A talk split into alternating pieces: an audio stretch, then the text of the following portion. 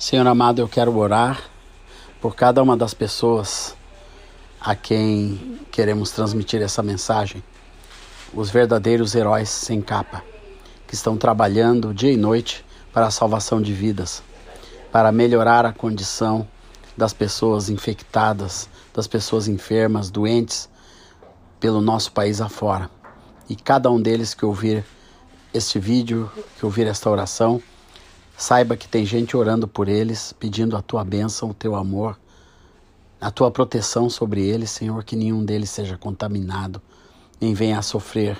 nada pelo seu serviço e pelo seu amor, a sua profissão e as pessoas. Que a bênção de Deus esteja sobre eles,